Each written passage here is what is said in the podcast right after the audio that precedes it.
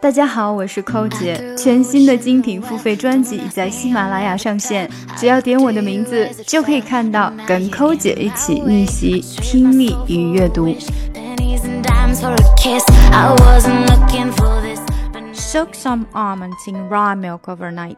In the morning, remove the skin and grind almonds into a thick paste.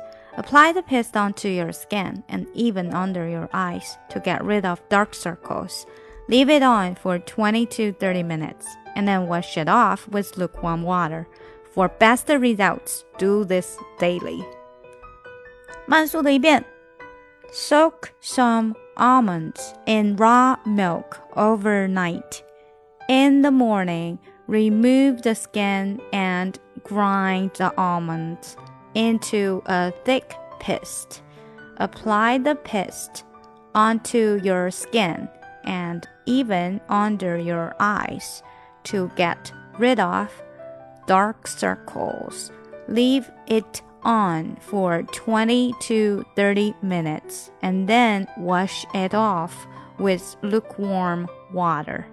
For best results, do this daily. 查看更多的跟读，请关注我们的公众号 ES English，输入晨读。想要进一步的提高英语，可以咨询我们的畅学计划或中级微课。每天跟扣姐一起念念，美化发音，增进听力。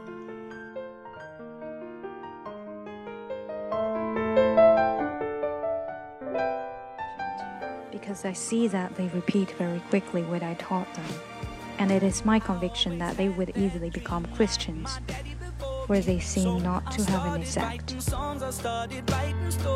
Something about that glory just always seemed to bore me, cause only those I really.